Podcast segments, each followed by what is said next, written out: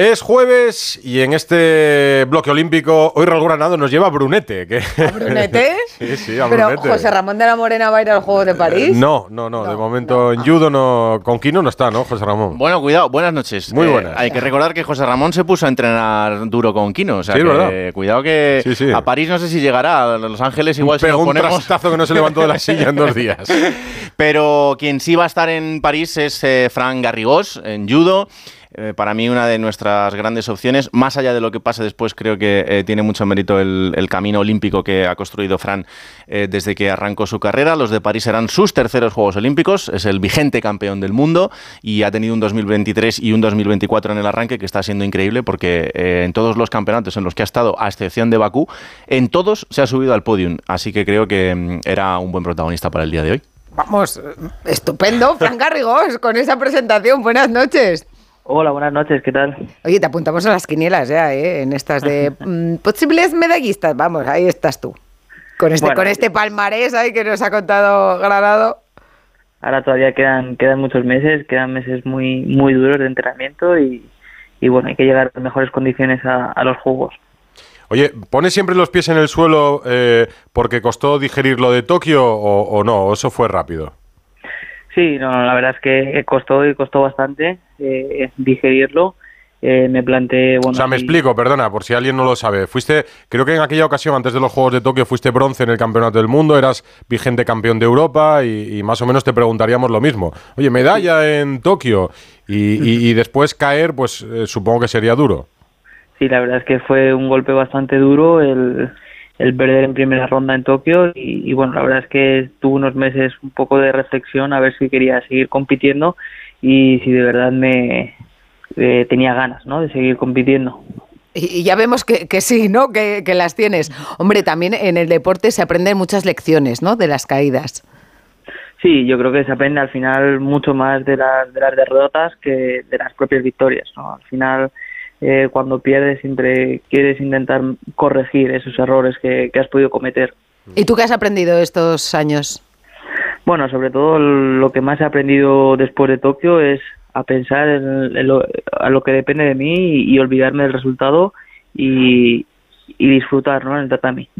Al final, en tu deporte no hay margen de error en unos Juegos Olímpicos, en una competición en general, ¿no? Porque en otros, pues puedes subsanar que tengas un mal día, pero aquí eh, pierdes un combate y, te vas para casa. Entonces, eh, es tan importante la parte psicológica como la parte deportiva cuando estás en, en un, en un gran torneo.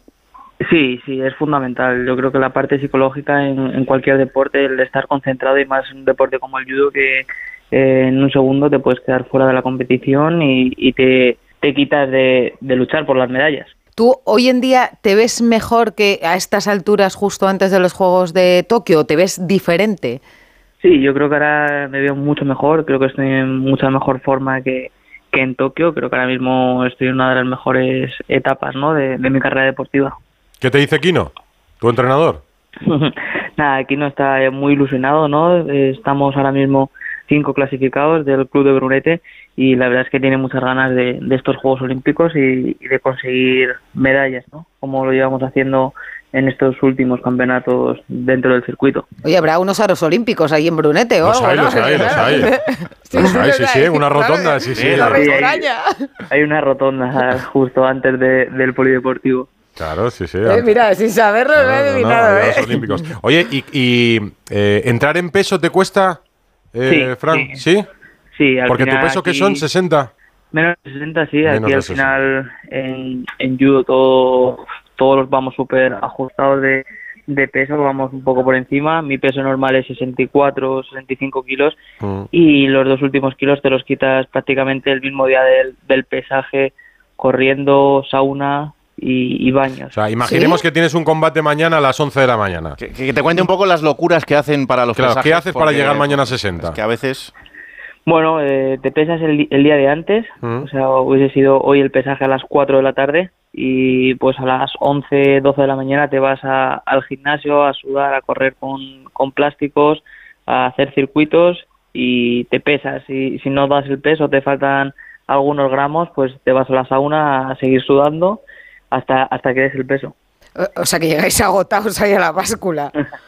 Sí, la verdad es que cada vez lo, lo llevamos bien, ¿no? Porque al final si tienes que correr de más o, o hacer más saunas, al final te deja, te deja cansado para el día siguiente y, y como vayas pasando rondas, al final eso se nota, ¿no? La fatiga. O sea, eh, digamos que pesas 64 más o menos, tu peso normal, tienes que bajar 4 el día antes de un combate para el pesaje. Eh, lo recuperarás todo lo que pierdas en sauna y en el gimnasio esa mañana, luego lo recuperas las horas posteriores. Combates al día siguiente. Antes del siguiente combate vuelves a tener pesaje.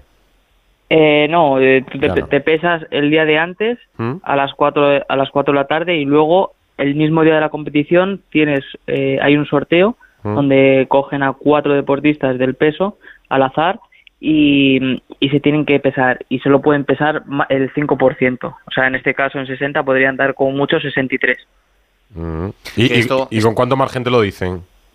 Eh, eh, una hora antes de, de comenzar la, la competición y tienes hasta 15 minutos antes de salir a tu combate. Ostras, madre mía, qué estrés. Me estoy estresando ahora mismo muchísimo. Vamos, es que veo que lo que es la competición es mucho más relajada que lo del Eh, peso.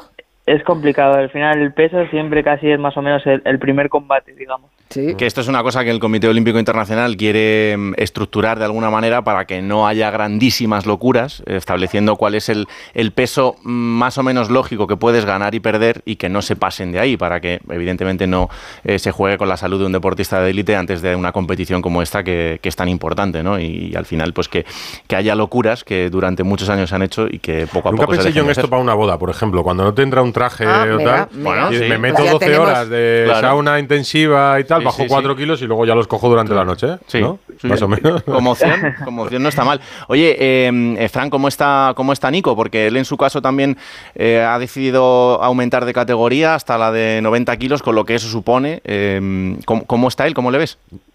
Bien, la verdad es que ha empezado el año muy bien, eh, sacando dos medallas tanto en Portugal como en París. Creo que ahora mismo le, le faltaba eh, competir después de la rodilla y, y asimilar y asentarse en el peso. Y bueno, creo que, que lo está consiguiendo y bueno, lo ha conseguido. Ahora seguirá compitiendo. Ahora mismo él está entrenando en Japón. Se ha ido unas semanas allí a entrenar y la verdad es que él muy bien, muy bien le veo en la nueva categoría. Y Bueno, además puede comer un poco más que tú, ¿no? Sí, Se ha sí, subido él peso. No, no le gusta tanto dejar de comer. pero tú también vas a Japón alguna vez, ¿no?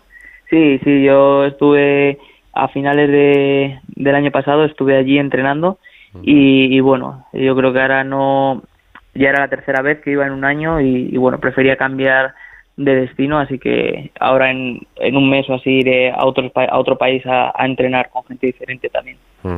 Pues eh, te vamos a seguir muy de cerca, que lo sepas, Fran Garrigós. Y nos gustaría que hoy cerraras nuestro programa. Nosotros cerramos Radio Estadio Noche todos los días con una canción. Y cuando tenemos un protagonista así importante como tú, pues le pedimos que, que sea como nuestro DJ. Así que hay libertad de estilos, ¿eh? Vale, pues yo, yo creo que diría Canjolas, eh, que es la canción que justo escuché la, en la final antes del Campeonato del Mundo de Junior en 2014 y Oh. bueno, es, es mi favorita. Ah, oye, pues qué bonito, con una canción, con una historia además. Sí. Pues Fran frase. Garrigós, uno de nuestros olímpicos, será una de nuestras opciones a medalla en París en judo. De- Asiente, asiente Raúl Granado. Dice, sí, sí, sí, sí. sí. Hay que confiar. Esperemos. sí. Sí, sí, sí, sí. sí. Muchas gracias. Gracias, Gracias Fran. a vosotros. Adiós.